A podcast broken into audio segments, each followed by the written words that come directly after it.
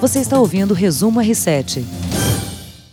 Olá para você que acompanha o Resumo R7. Hoje, segunda-feira, 13 de janeiro. Eu sou o André Avelar, estou aqui ao lado da Camila Busnella. Tudo bom, Camila? Tudo bem, segundona, vamos que vamos. Segundona, começando a semana. O que você achou da lista dos indicados ao Oscar? Gostei bastante e gostei muito do destaque que o Coringa ganhou com 11 indicações. Justo, né? Tô torcendo. É.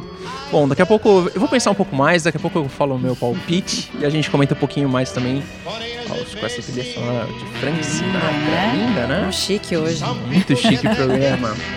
Queria continuar falando, de, queria começar a semana falando de coisa boa, continuar falando de coisa boa. A Petrobras anunciou hoje que vai reduzir o preço médio da gasolina e do diesel nas refinarias a partir desta terça-feira. A redução do preço dos combustíveis nas refinarias ocorre após uma acomodação dos preços internacionais do petróleo. O petróleo do tipo Brent, a referência internacional, fechou abaixo dos 65 dólares do barril na última sexta-feira.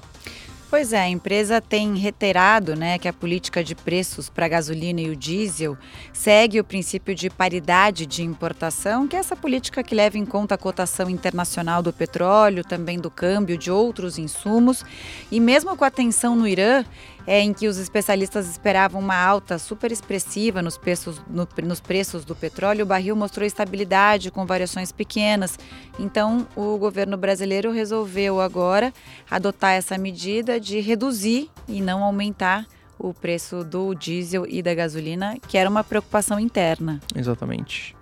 Muito bom. É, você falou em Irã, eu queria já passar rapidamente para o nosso bloco de assuntos internacionais. O país tem o terceiro dia de protestos. Os iranianos atacam, atacaram o governo que negou durante três dias ser o responsável pela queda de um avião com 176 pessoas a bordo. Muita coisa ali no Oriente Médio, né? Muita coisa. Terceiro dia de tensão. Os manifestantes vão às ruas pedindo a queda do líder supremo do Irã, o Ayatollah, e isso é uma, uma novidade, porque os ayatollahs, eles são uma força religiosa e são uma força religiosa bem radical. Sim. Então, como a gente viu aqui nos últimos dias com Herbert Moraes, ele explicou pra gente, ele já fez inclusive uma série no Irã, há um tempo. Ele ficou mais de 15 dias lá fazendo reportagens especiais para Record TV. E aí ele explicou que a maior parte da população não apoia esse regime. Uhum. Então dá para entender essa revolta toda depois do governo negar que tinha sido responsável pela queda do avião com 176 pessoas a bordo. Uma tragédia aí para várias nacionalidades, Nossa, né? várias nações. E aí, é, para explicar essa tensão nos aeroportos todas, quem nos mandou um vídeo? Ele, sempre ele brilhante. Nosso mestre. Nosso mestre, Heródoto Barbeiro. Ele está em um aeroporto e contou um pouquinho é, de como, como, como está a atual relação né, de passageiros, empresas aéreas, a segurança, que é uma preocupação sempre de todos nós. Vamos dar uma olhada? Olá, povo do R7. Olha, eu estou aqui num aeroporto no interior da Índia chamado Indore. Esse aeroporto é um aeroporto que abastece os grandes aeroportos da Índia, onde partem os voos que vão para a Europa e também vão para os Estados Unidos. O comentário nos aeroportos é que as viagens aéreas ficaram bastante inseguras depois do evento lá na em Teherã, quando um míssil de fabricação russa bateu o avião e matou 176 pessoas. É verdade que as rotas que saem da Índia ou passam beirando o Irã ou passam em cima de uma região extremamente complicada, que é o chamado Golfo Pérsico, e lá também tem um istmo muito importante de uma briga de petróleo entre a Arábia Saudita de um lado e o Irã do outro. Portanto, logicamente as pessoas esperam que nada aconteça, mas não se navega mais, não se voa mais tranquilamente para você sair da Europa ou dos Estados Unidos para chegar aqui na Índia. É isso aí, pessoal. Valeu, Heródoto, obrigado. Sinal que ele tá voltando, tá voltando já. Daqui né? a pouco teremos um mestre aqui. Quero saber dessas férias dele Exatamente. na Índia. Que grande Heródoto. É, vou passar assuntos da cidade e assuntos de meio ambiente. Aqui em São Paulo, o prefeito Bruno Covas sancionou uma lei que proíbe estabelecimentos de fornecer utensílios plásticos descartáveis. A multa pode variar de mil a oito mil reais e levar até o fechamento do estabelecimento em caso de reincidência. Nessa lista entra em conta copo, faca, garfo, prato, mexedores de bebidas. Todos esses objetos deverão ser trocados por materiais biodegradáveis ou reutilizáveis.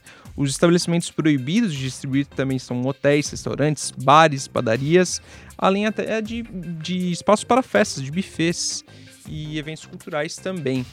É, os estabelecimentos terão até janeiro de 2021 para se adequar à norma, Camila. Muita gente vai ter que se readequar mesmo, né? Acho que a prefeitura deu um tempo bom para os estabelecimentos conseguirem fazer as adaptações, mas o que a gente sente, né? A gente estava conversando aqui, você vai a algum bar ou você vai a um restaurante, principalmente aqueles restaurantes por quilo, muitas vezes eles servem um copo de plástico descartável para facilitar o dia a dia deles, mas eu acho que hoje o nosso é. planeta pede é, essas mudanças, né? Até o, hoje eu estava lendo um comentário do, do governo em relação a isso. Eles achavam que os canudos é, a gente ia demorar a cidade de São Paulo para se adequar e pelo contrário, muitos lugares ainda é, que não, não são multados e tal, eles já têm os, os, os canudos biodegradáveis ou canudos de papel, ou seja, eu acho que isso é uma grande vitória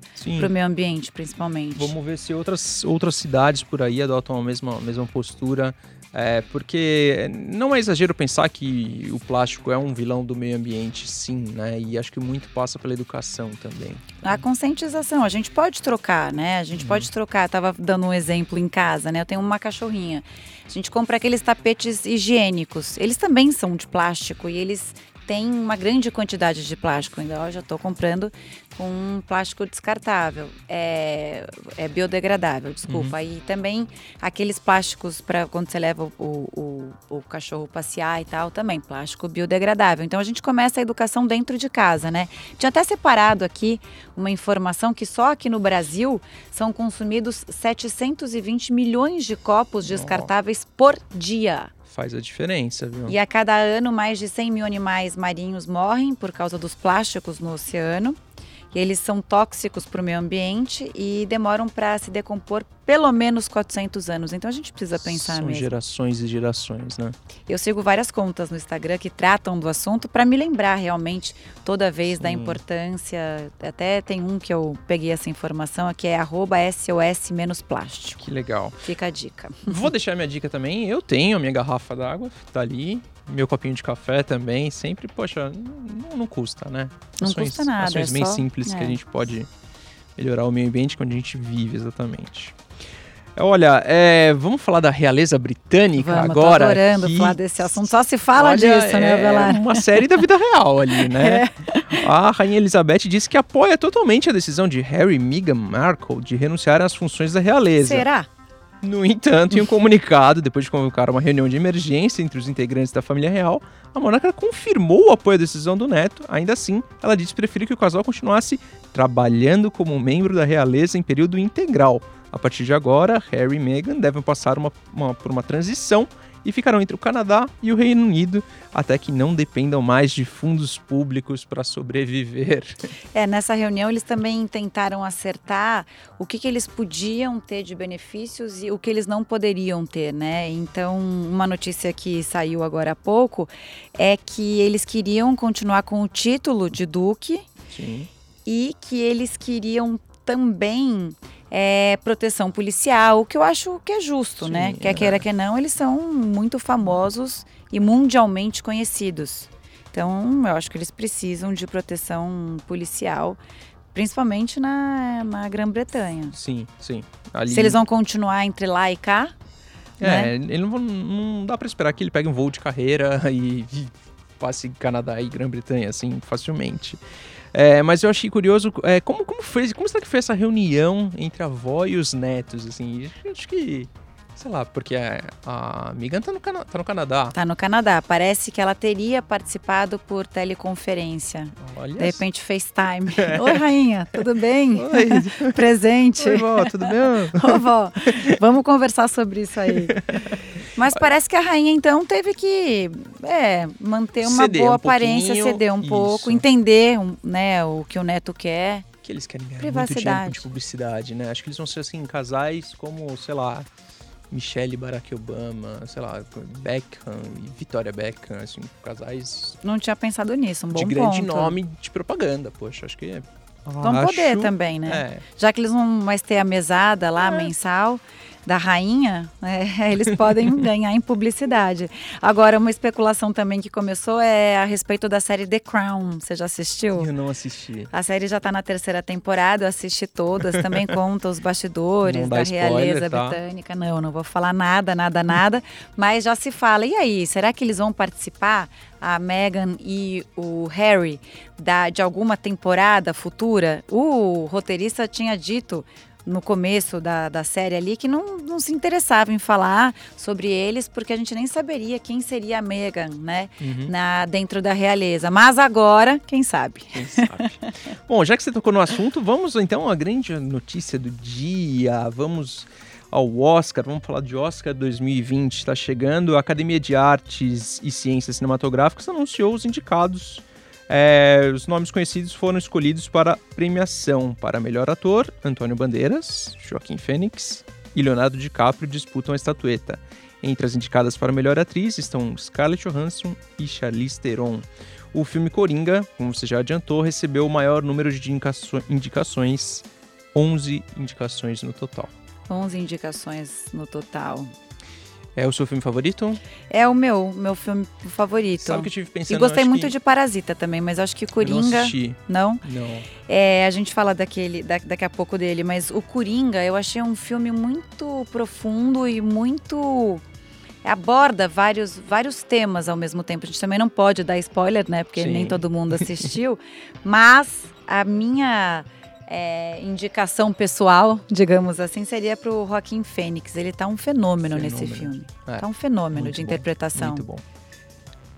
Sabe que tem outro, tem um, um crítico de cinema, Chico Firman, é, jornalista da Record TV, que comentou as indicações. Vamos dar uma olhada nesse VT? Everybody just yells and screams at each other.